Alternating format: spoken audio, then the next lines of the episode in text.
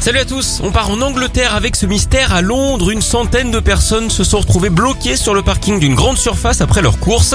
Ils n'arrivaient plus à ouvrir leur voiture, leur bip ne marchait plus. Sympa hein, quand on vient de faire ses courses du mois et que son caddie déborde, alors ça fait maintenant plusieurs jours que ça dure. L'affaire est même remontée aux oreilles des autorités qui ont ouvert une enquête. On ne connaît toujours pas le fin mot de l'histoire, mais il pourrait s'agir d'un bug tout simplement. Alors savez-vous ce qu'on dit d'un truc qui ne fonctionne pas dans un grand magasin?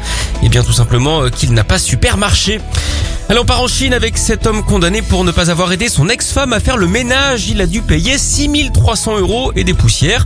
C'est une nouvelle loi hein, qui a été mise en place là-bas et qui impose un dédommagement financier pour les corvées faites. En plus de l'amende, il doit lui verser près de 250 euros tous les mois. La condamnation fait débat hein. là-bas. Certains estiment la compensation trop faible pour toutes ces heures passées à s'occuper seul du foyer. On imagine que cette pauvre femme aspirait à mieux.